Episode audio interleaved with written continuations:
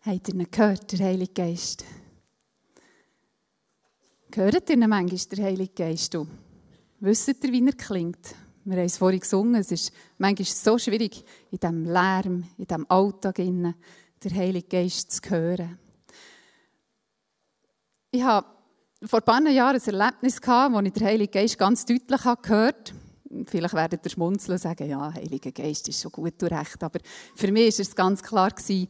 Ich habe für die älteren Semester unter euch, ihr wisst vielleicht noch, ihr kennt die Fernsehsendung «Risiko» mit der Gabriela Amgarten. Vielleicht kennt ihr die.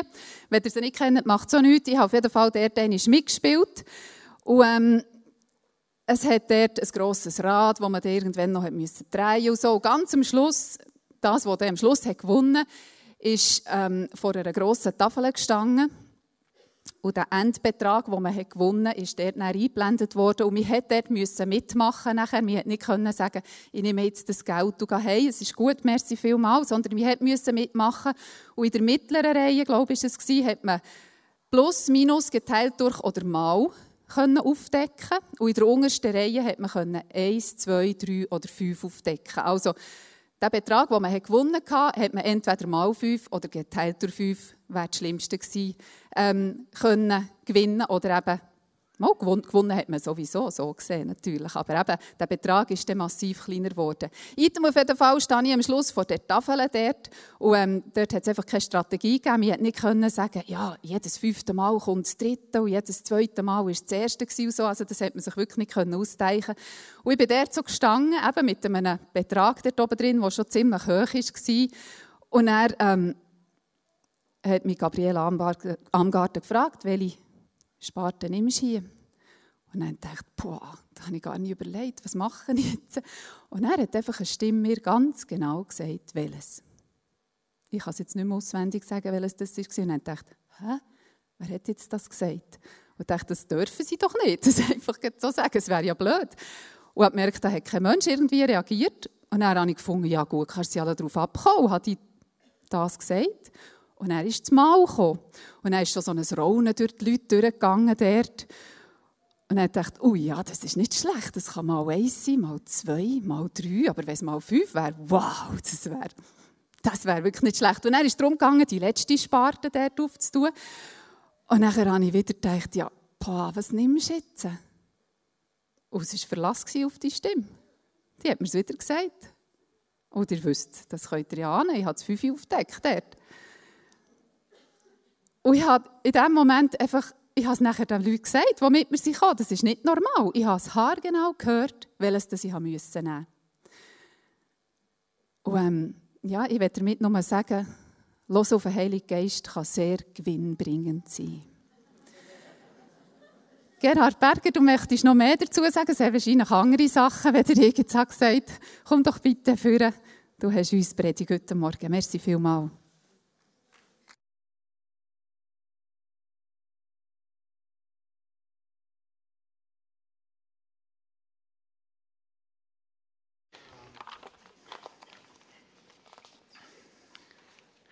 Ich weiß nicht, wie es euch geht, aber für mich sind Olympische Spiele, wenn sie wieder mal dran sind, für, sind für mich immer ganz etwas Besonderes. Schon seit ich Kind war, bis jetzt, das hat für mich eine Ausstrahlung und immer, wenn ich kann, versuche ich auch dabei zu sein und die Sachen anzuschauen.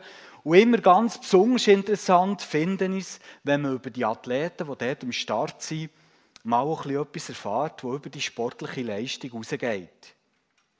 An dieser Olympiade habe ich ein bisschen geachtet und habe, habe entdeckt, dass, dass man von ein paar Athleten etwas darüber erfahren konnte, wie sie auf den Tag X, wo sie näher am Start sind, wo es für sie und ihren Wettkampf ernst geht, was sie dort alles investieren, für dass das wirklich klappt, dass sie am Schluss möglichst Goldmedaillen umhängen können ganze vier Jahre von einer Olympiade zur anderen fokussieren sie sich nur auf den Tag, wo es ernst gilt. Stell euch das mal vor.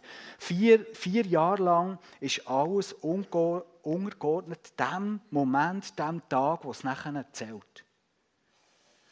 Und ich glaube, wenn man heute als Athlet erfolgreich sein will, muss man das so wie können, sich über dermaßen lange Zeit fokussieren und alles dafür tun, dass das nachher passiert. Und nachher ist noch lange nicht garantiert, dass man dann wirklich Goldmedaille hat, oder?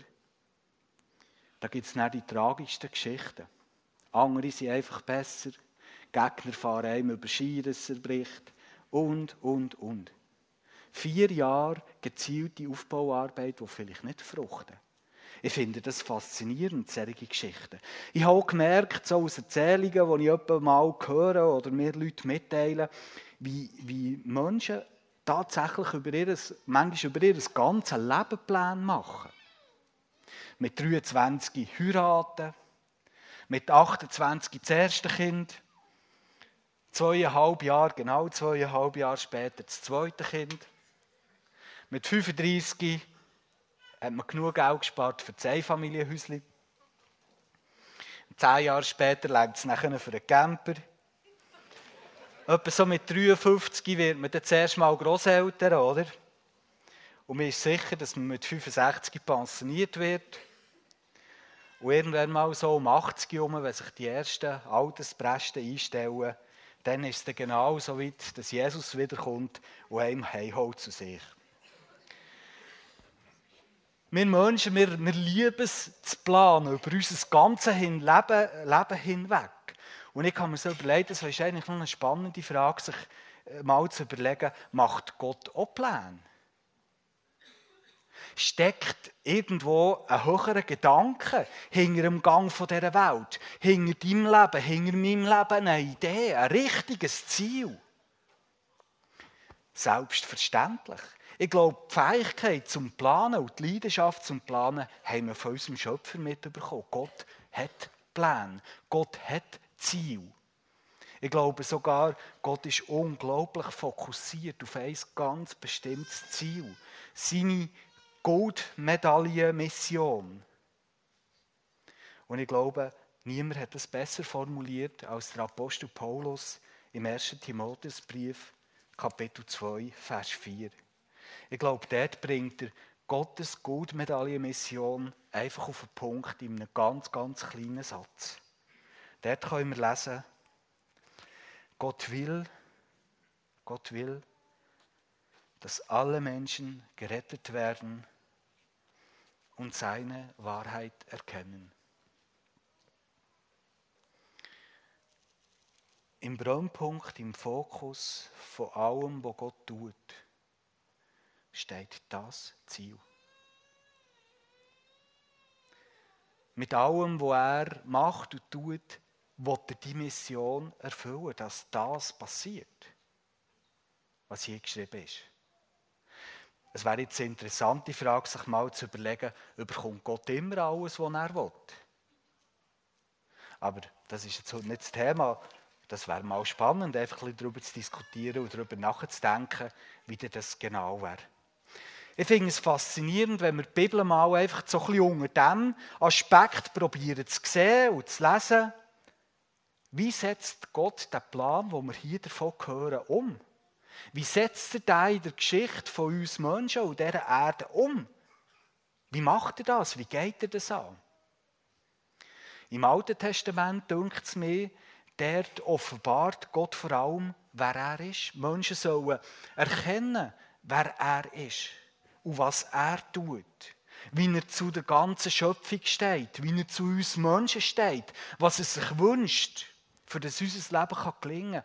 Ganz viel. Gott nimmt sich sehr lange Zeit, Zeit für das uns zu zeigen, wer er ist, wie er zu uns steht, wie er mit Menschen handelt, wo sein Ziel liegt. Ich tue jetzt alles einfach sehr vereinfachen. Und dann kommt der Moment, der ganz wichtige Moment, auch wie der Brennpunkt der Weltgeschichte ist, wie der Wendepunkt in aller Geschichte innen, ist der Moment, wo Jesus vor 2000 Jahren ist Mensch wurde. Er ist nicht nur Mensch geworden, sondern wir wissen das. Sein Leben hat sich zugespitzt auf den Moment, wo er gestorben ist und wo er auferstanden ist. Und das ist nicht einfach irgendein Netzgeschichtchen sondern das ist tatsächlich der Brennpunkt oder der Wendepunkt von dieser ganzen Weltgeschichte. Mit den Momenten, die derzeit passiert, ist die Sünde überwunden worden, die Schuld. Auch die, die, uns gequält hat, ist dort überwunden worden. Der Tod ist überwunden worden. Sogar wenn wir mal dadurch müssen und eben nicht das, das Glück haben, dass wir mit Jesus direkt gehen können. Der Tod ist trotzdem überwunden. Es wird der Tag kommen, wo wir alle werden auferstehen. Wegen dem, was dort ist passiert, im Brennpunkt der Menschheitsgeschichte. Weil Jesus das hat als Erste möglich gemacht. Die Tür für uns aufgetan. Das Böse ist überwunden worden in diesem Moment. Und mit dem Moment dort bei Jesus und seinem Auferstehen ist wie, hat wie die Herrschaft von Gott angefangen. Wo sich heute manchmal so zeigt, in, in Fenster, wo sie durchbricht, auch in unsere Zeit hinein. Und mal so sagt uns die Bibel, in einem letzten schöpferischen Akt, am Ende der Zeit, ganz wird da sein. Die Themenreihe, wo wir drinnen sind, zu den Anfängen der Apostelgeschichte, ist auch in dieser ganzen Planung von Gott ganz ein wichtiger Teil. Dort bezieht nämlich Jesus, und davon haben wir gehört, seine Nachfolger in diesem Masterplan mit ein. Er sagt ihnen, ich gehe jetzt heim zum Vater und herrsche dort im Himmel. Und das, was ich hier angefangen habe, übertrage ich euch. Ihr mögt euch vielleicht noch erinnern an den Zentralvers aus Apostelgeschichte 1, Vers 8. Und ihr sollt meine Züge sein, hier in Jerusalem, zu der, Samaria und bis ans Ende der Welt. Gott möchte, dass überall auf dieser Welt Menschen ihn anbeten, Menschen umkehren, Menschen gerettet werden, so wie wir es im 1. Timotheus 2, Vers 4 haben gelesen Und in diese Aufgabe hinein nimmt Gott uns als die Menschen, die ihm nachfolgen, mit rein.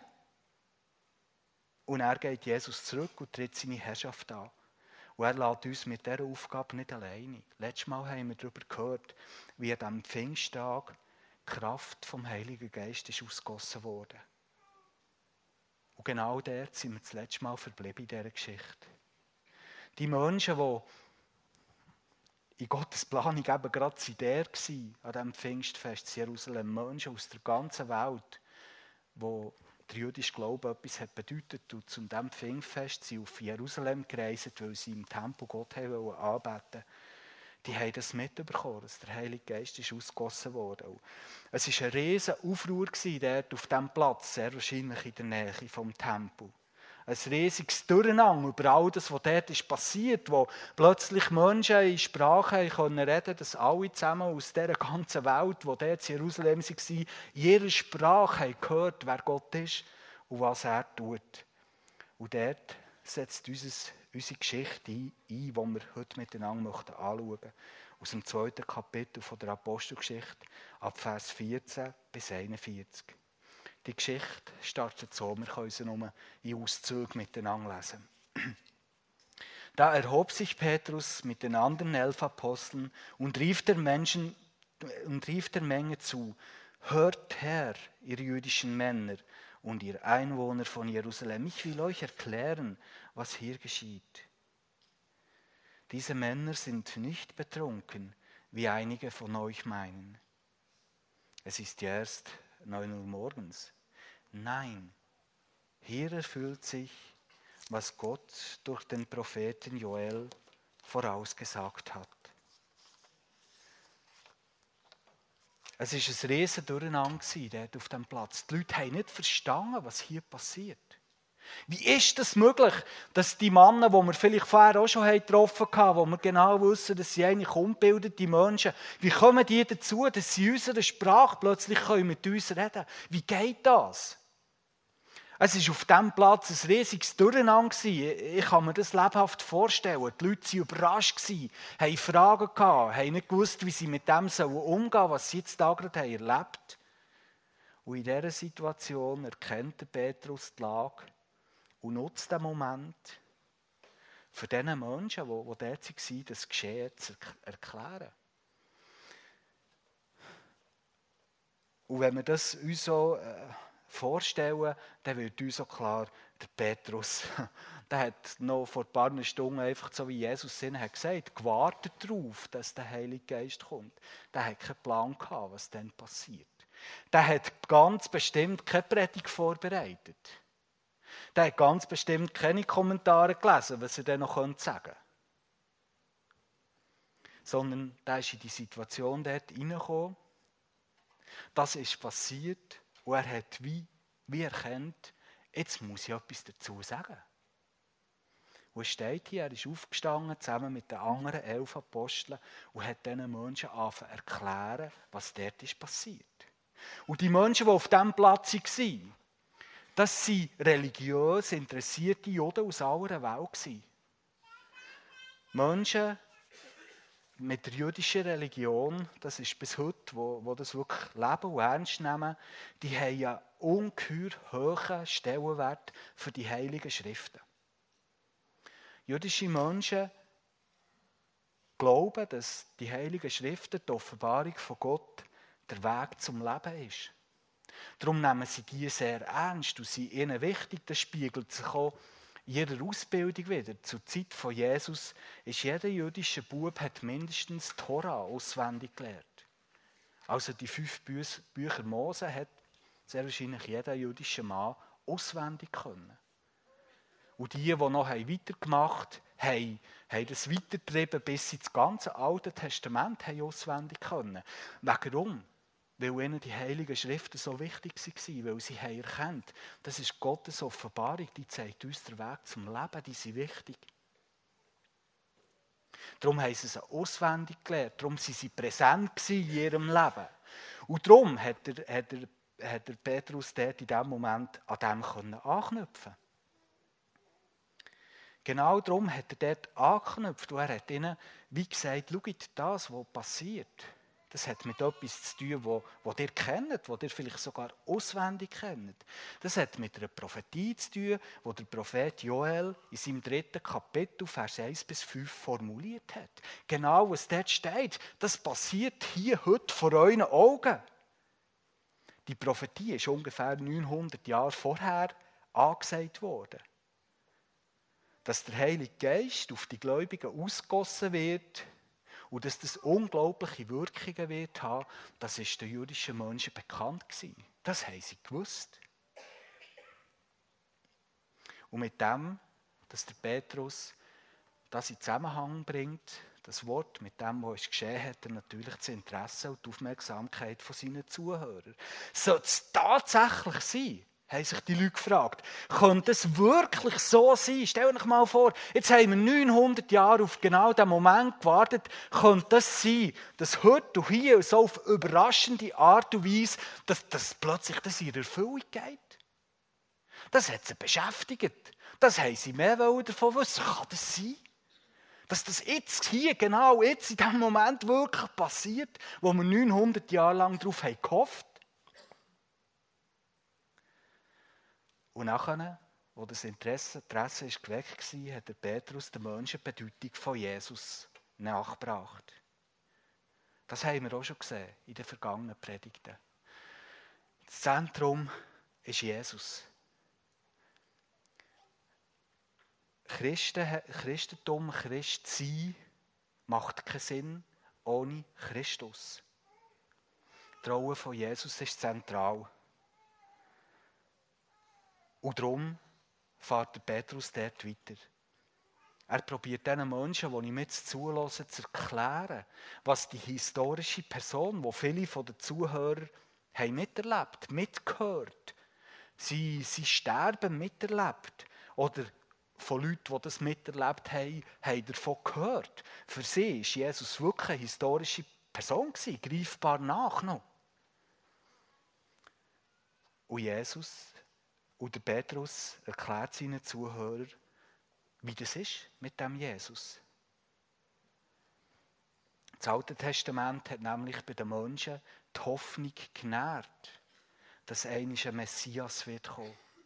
Dass Gott eines Tages wird einen Retter schicken, wo alles, alles auf dieser Welt wieder wird ins Lot bringen. Und ganz besonders haben die Israeliten, haben die Juden darauf gehofft, dass, dass der Gott ihre Situation wieder ins Lot bringt. Dass er sie befreit, dass er sie rettet. Dass all das, was krumm läuft, dass das der Messias wieder gerade biegt.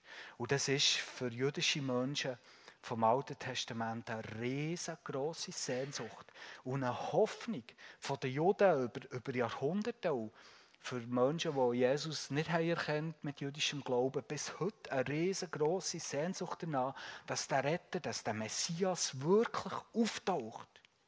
Gerade besonders eben in diesen Momenten von der Unterdrückung. Zur Zeit von Jesus waren die Juden nicht frei. Ihr Land war besetzt von den Römern.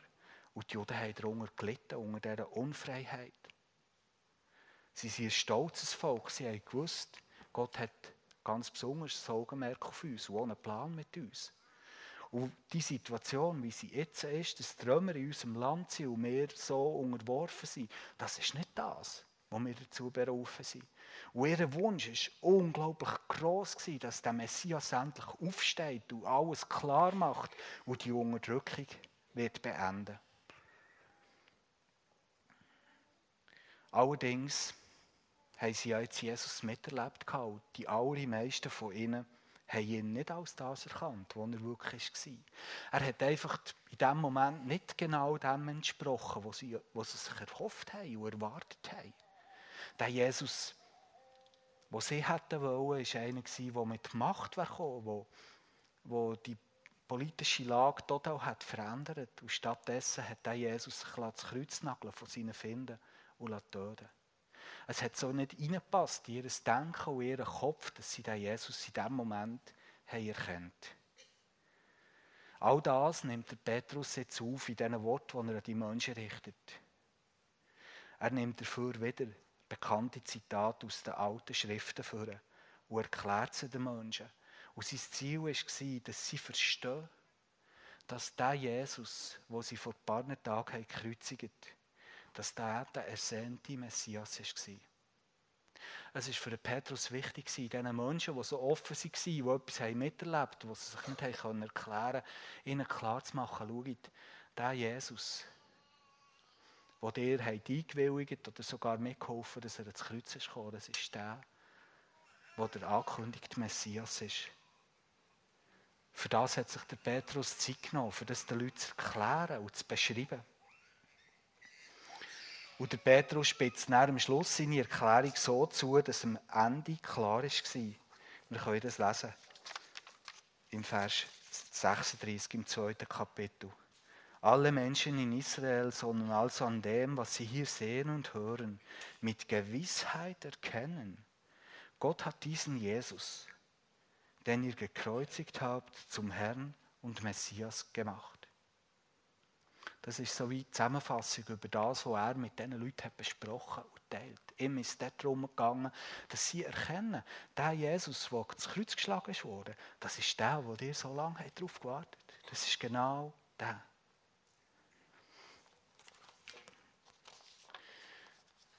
Am Petrus ist gelungen, den Zusammenhang für seine Zuhörer einleuchtend darzustellen, weil wir lesen nachher in den nächstfolgenden Versen, als die Leute das hörten, waren sie von dieser Botschaft tief betroffen.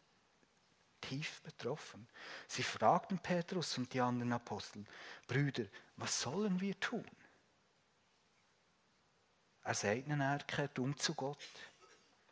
Jeder von euch soll sich auf den Namen Jesu Christi taufen lassen, damit, euch eure Sünden, damit er euch eure Sünden vergibt und ihr den Heiligen Geist empfangt.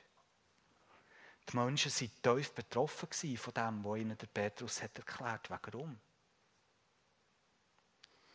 Probiert euch mal ihre Lage zu versetzen. Viele von ihnen waren dort dabei, wo der Jesus ans Kreuz geschlagen ist. Vielleicht haben ein paar von denen, die dort sind gestanden, sogar in dieser Bewegung mitgemacht, dass das möglichst gleich passiert.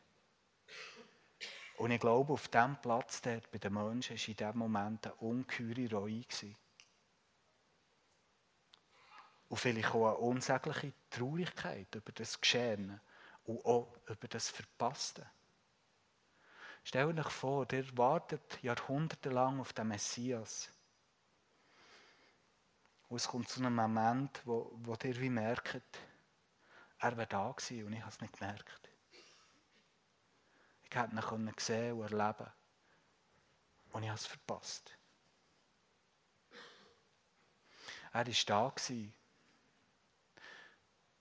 Und ich war einverstanden, dass man ihn tut. Ich glaube, wegen dem sind sie tief betroffen gewesen, weil ihnen das ist klar geworden.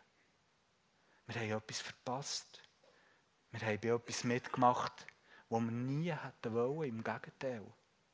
Und vielleicht hat sich bei ihnen auch Angst und Hoffnungslosigkeit breit gemacht. Was passiert jetzt mit uns? Was passiert mit uns, wenn wir da dabei waren und mitgeholfen haben, dass der Retter von Israel, von der ganzen Menschheit, ans Kreuz genagelt wird? Was passiert jetzt mit uns? Und darum fragen sie der Petrus nach dem Ausweg.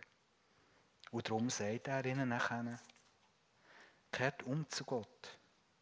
Jeder von euch soll sich auf den Namen Jesu Christi taufen lassen, damit euch Gott eure Sünden vergibt und ihr den Heiligen Geist empfangt. Er sagt ihnen, kehrt um. Kehrt um. Schaut, lauft nicht mehr vor Gott davor.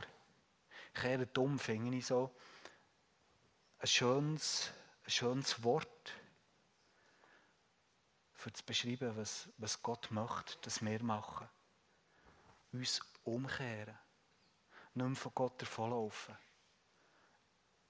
Unser Gesicht, uns selber ihm herdrehen. Auf ihn anfangen Auf ihn zugehen. Ihm lernen vertrauen. Ihn besser lernen kennen. Statt vor ihm flüchten. Kehrt um. Lauft nicht mehr weg. Wagt euch umzukehren. Macht Schritt auf Gott zu. Erfahrt, Gott ist voller Liebe. Er nimmt jeden an. Er nimmt auch dich an. Er bringt Sachen wieder ins Lot. Er hat Macht zu vergeben. Er kann mit Hoffnung erfüllen. Er kann heilen. Er rettet. Auf diesen Gott können wir zugehen. Zu dem Jesus können wir uns umdrehen. Er macht uns nicht Vorwürfe, sondern er möchte uns zurechtbringen. Das ist eine gute Botschaft. Und das ist auch die Botschaft, die, die wir bis heute möchten weitergeben. Man kann sich umkehren zu Gott. Man kann sich heute umkehren zu Gott. Und weiter sagt er, lasst euch taufen. Umkehr hat radikale Auswirkungen. Wenn wir Gott in Fokus nehmen, hat das Auswirkungen. Und Taufe macht das wie sichtbar, was passiert ist. Der alte Mensch vorher, wo Gott ist davon gelaufen, wird ersetzt, symbolisch macht es Taufe. Man geht aber der alte Mensch, der bleibt wie, wie dunkel, der sauft im Wasser. Raus kommt ein neuer Mensch, einer, der was sich äußerlich und innerlich vielleicht nicht viel geändert hat, aber in seiner Stellung vor Gott hat sich alles geändert. Wenn ich mit zu Gott umkehre und auf ihn zugehe, ändert alles. Und die Taufe macht das sichtbar. Aus einem alten Menschen ist ein neuer geworden in Gottes Augen. Es ist ein Zeichen für mich und für andere. Ich bin jetzt ein neuer Mensch. Und die Kraft vom Heiligen Geist kommt. Ich bin nachher angeschlossen an die Kraft Gottes, die mithilft, dass in mir der neue Mensch immer mehr durchbrechen kann. Wo mir reinnimmt in die Goldmission, die Gott verfolgt mit dieser ganzen Schöpfung und mit den Menschen. Und die Erfahrung von der Geschehnis von Pfingsten und die Erklärungen von Petrus und das Wirken vom Heiligen Geist zeigt Wirkung. Im letzten Vers von diesem Text können wir etwas lesen, wo, wo uns zum Erstaunen bringt vielleicht. Viele Zuhörer glaubten, was Petrus ihnen sagten, und sie ließen sich taufen. Etwa 3000 Menschen wurden an diesem Tag in die Gemeinde aufgenommen. 3000. 3000 auf einen Schlag. Unglaublich. wir wollen ja die Geschichte mit der Perspektive anschauen, was macht Gott auch heute noch tun? Was gibt es für mich heute noch zu tun? Und auch die Geschichte, die ich jetzt probiert zu erklären und zu erzählen, wollen wir zum, zum Schluss so wie auf, auf das her prüfen. Darum wollen wir noch mal ein bisschen über den letzten Teil, in diesem letzten Teil darüber nachdenken. Was hat die Geschichte mit uns zu tun? Ist dann zumal einfach dann zumal gewesen und heute ist heute? Sind 3000 neue Nachfolger auf einen Streich einfach eine nette Geschichte von denen? Oder ist das auch noch für heute und für uns relevant? Und lasst uns einfach über die Frage vielleicht ein bisschen nachdenken, ähm, in diesem Zusammenhang, wie, wie verstehen wir das und wie, wie leben wir das? Eben Gesandte zu sein, Botschafter, so wie wir sie im ersten Kapitel im Vers 8 haben gehört. Und das, was ich jetzt noch probiere, sichtbar zu machen, ist, ist, mir sehr wichtig, dass wir das verstehen. Ich glaube, das ist so auch wieder der Kern von der, vom Anfang der Apostelgeschichte, wo, wo, für uns, wo uns heute betrifft. Und für mich ist das eine ganz wichtige Entdeckung und etwas, das wir festhalten müssen. Und darum möchte ich das noch erklären. Bei ganz vielen, auch bei mir, in ganz vielen Momenten von meinem Leben, bin ich mir, weiss ich das? Und bin ich mir bewusst, ich bin ein Gesandter und ich bin ein Botschafter, ich habe einen Auftrag in dieser Welt. Ich lebe oder dafür, dass andere Menschen es wagen, sich zu Gott umzukehren.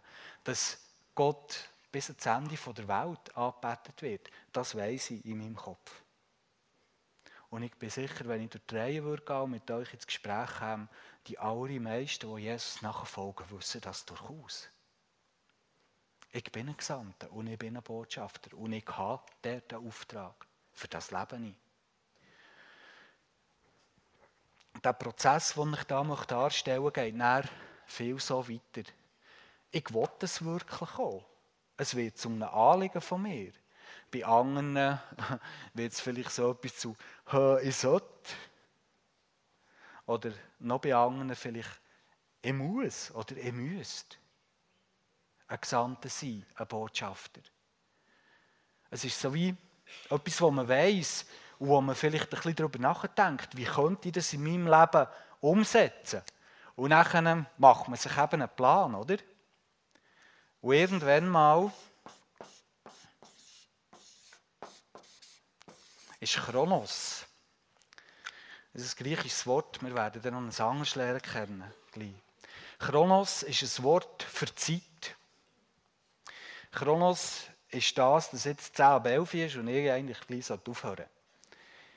Es ist ein bestimmter Zeitpunkt im Ablauf der Zeit. Im, im Griechischen gibt es vielmal so, dass für Wörter, was es für uns eins gibt in unserer Sprache, gibt es mehrere. Für den Begriff Zeit gibt es im Griechischen zuerst mal zwei ganz unterschiedliche Wörter. Eins davon ist Chronos. Und in diesem Prozess, wo ich weiss, ich bin ein Botschafter, ich bin ein Gesandter, da wollte ich ein Gesandter sein, da soll ich ein Gesandter sein, da muss ich ein Gesandter sein. Und irgendwann mal beschließe ich, jetzt ist Chronos, jetzt ist der Zeitpunkt da für einen Botschafter und einen Gesandten. Und ich überlege mir, welche Methode passt dazu und dann mache ich das. Oder? Also, ich beschließe vielleicht, heute an diesem Tag X, wollte ich etwas meinem Arbeitskollegen über Jesus weitersagen. Ich lege den Zeitpunkt fest, weil ich muss ja. Und vielleicht weiss ich bei der Methode, ähm, in drei Wochen ist dann eine Evangelisation und darum, darum mache ich jetzt das, oder? Und dann ziehe ich das durch. Ich gehe her, gehe arbeiten. Es ist der Zeitpunkt, wo ich beschlossen habe, ich erzähle dem, drücke eine Einladung in die Hand und hoffe, dass meine Methode wirkt. Ja? Einfach so für, äh, vereinfacht gehen wir viel so vor. Nicht? Ich glaube schon. Die Folge, ich weiß nicht, ich glaube, die Folge ist das, was wir hier in unseren Breitengraden immer wieder ein bisschen erleben. Die Wirkung bleibt klein oder sie bleibt ganz aus. Und irgendwann mal werden wir frustriert ab dem. Irgendwann mal denken wir vielleicht, Ja, schöne Geschichte in der Apostelgeschichte 2. Oder? 3000 auf einen Streich. Das hat dann funktioniert. Super für den, oder? Super für die Angelina, dass der Heilige Geist sie so geleitet aber für mich gilt das nicht. Und dann fange ich mir vielleicht an ausreden. Und sagen, okay, es wirkt nicht, ich schraube ein bisschen zurück, mein Engagement. Oder ich tue es vielleicht abdelegieren. Ja, vielleicht beim einen oder anderen gesehen, der hat so ein bisschen den besseren Schreis bei den Leuten, oder? Der bringt sie tatsächlich wirklich mal in Gottesdienst. Der soll doch das für mich auch gerade machen. Oder ich fange in meinem Alltag an vertrennen zwischen Leben und Glauben, weil das irgendwie im Alltag ja nicht Frucht trägt. Also lebe ich den Alltag so, wie ich will, und am Sonntag tue ich Glauben. Oder irgendeine andere Strategie, weil irgendwie muss ich ja mit dem Frust umgehen, dass die Methode viel nicht funktioniert. Oder auch nicht so funktioniert, wie sie anscheinend die Apostelgeschichte 2 hat funktioniert. Gibt es Alternativen?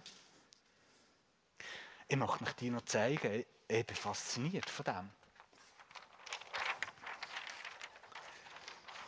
Ich glaube, gerade der Anfang der Apostelgeschichte macht uns ganz einen anderen Prozess klar. Probiert mitzudenken, wenn ich jetzt erkläre, weil mir denkt, das ist grundlegend. Der fängt nämlich anders an, als ich will, ich soll, ich muss. Der fängt so in zwei Teilen an. Der fängt mit dem Bewusstsein an, Gott ist am Werk, für das er seine Goldmedaillenmission erreicht. Wisst ihr auch, Gott, wenn Gott uns dort oder wie Jesus uns dort hat als Teilhaber von diesem Auftrag eingesetzt, hat sich Gott nicht einfach zurückgezogen aus dieser Welt. Du bist nicht mehr im Werk. Gott ist im Werk, denn dass er alles genauso hat arrangiert, wie es dort ist passiert in diesem Ereignis. Er ist auch heute am Werk. Er ist in deinem Leben am Werk. Er ist im Leben von diesen Menschen am Werk, wo du gern hast und wo du dir wünschst, dass sie sich zu Gott umdrehen. Gott ist nicht einfach tatenlos. Wenn ich das richtig weiß von dir, Angelina, ist das passiert, bevor du dir wirklich bewusst zu Gott umdrehst. Im Leben von der Angelina war Gott schon lange vorher am Werk, gewesen, auch wenn sie es vielleicht dann noch nicht richtig einordnen konnte. Gott, ist, Gott, Gott tut etwas. Versteht ihr? Gott ist dran.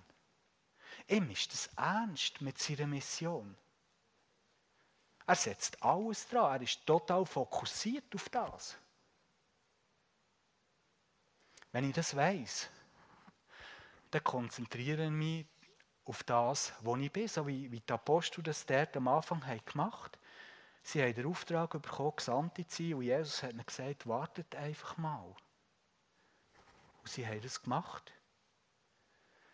Ich lebe nachher befreit. Ich muss mir nicht selber einen Plan schmieden, wie ich jetzt das möchte bewerkstelligen möchte, sondern ich bin mal einfach ein Nachfolger von Jesus, was alles das so bedeutet. Dass ich zusammen mit dem Heiligen Geist, dass sich in mir der neue Mensch ausprägt. Dass sie lernen von Jesus und probieren so zu leben wie er, dass sie ihm nachfolgen. Oder eben auch, dass ich parat bin, ein Gesandter und ein Botschafter zu sein. Mein ganzes Sein ist eine Botschaft. Wir sind auch dann Botschafter, wenn wir uns haben abgemeldet wegen dem. Wir geben gleich ein Bild ab aus seinen Botschafter. Wir sind ein Botschafter. Und in dem Innen, das ist so wie die Voraussetzung. Und in dem Sinne kann ich mich entspannen. Nicht?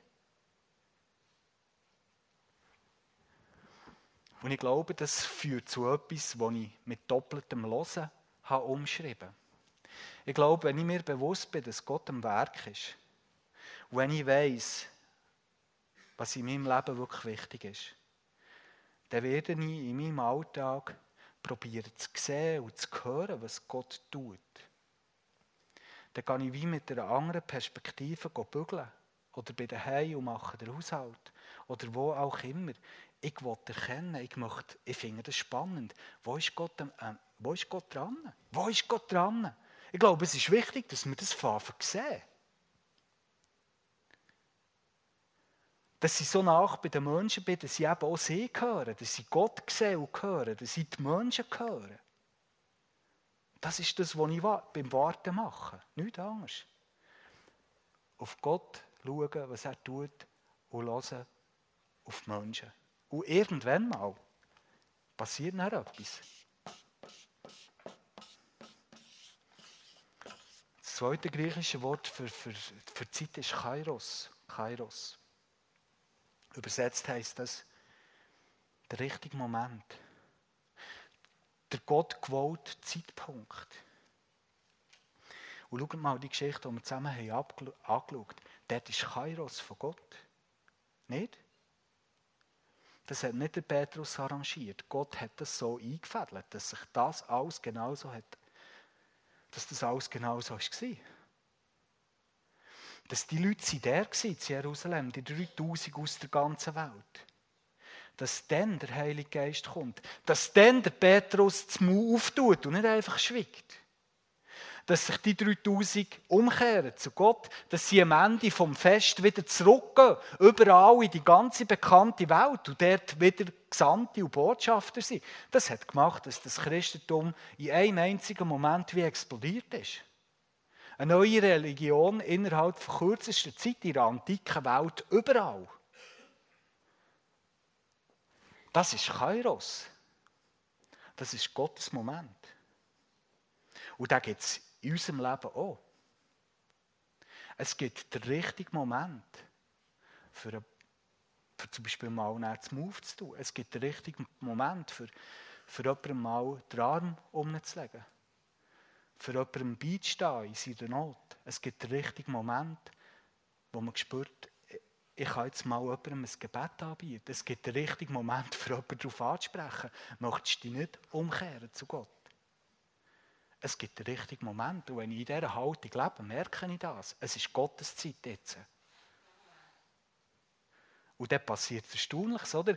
Dann, dann sagt man dann nicht mehr, ja, ich bin jetzt auf EE spezialisiert und ich kann nur das. Oder ich bin gut im, im Leuten ein feines Mittagessen und ich kann nur das. Wenn ich mir das bewusst bin, dann bin ich plötzlich wieder Petrus und plötzlich kann ich auch predigen, oder? Nicht? Also, wenn Kairos ist, kann ich das. Der Petrus beweist das. Und dann wird die Methode zweitrangig. Das ist eben das dran, was dran ist. Und das mache ich. Ich finde das faszinierend. Und wenn ich euch das lustig mache, probiert doch in der, nächsten, in der nächsten Woche nach diesem Plan zu leben. Das mal auszuprobieren. Und wisst ihr, in diesem ganzen Prozess ist eben auch das drin, wo wir hier immer so davor reden, die Kraft von Gott, der Heilige Geist. Wegen dem hat ihn Jesus geschickt auf die Welt, dass das passiert.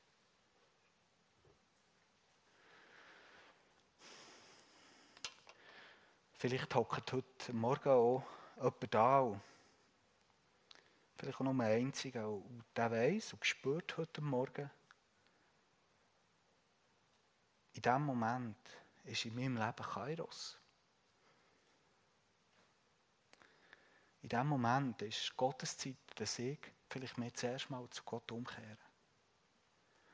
Wenn es so ist bei dir, ich mache dich einfach einladen, nutze die Chance. Es, wenn Gottes Zeit ist in deinem Leben, kehr um.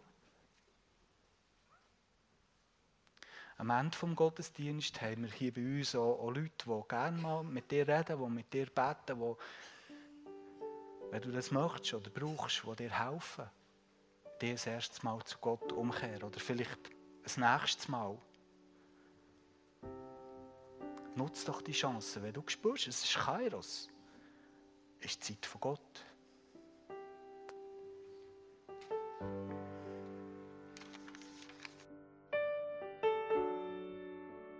Gott will, Gott will, dass alle Menschen gerettet werden und seine Wahrheit erkennen. Das ist Gottes Goldmission, auch noch heute. Und ich bin felsenfest davon überzeugt, dass genau der gleiche Heilige Geist, der das hat dann, an diesem Pfingsttag, der in Jerusalem, heute noch genau der gleich kräftige Heilige Geist ist. Und in diesem Sinn möchte ich uns alle zusammen ermutigen und auch herausfordern, dass wir das anpacken.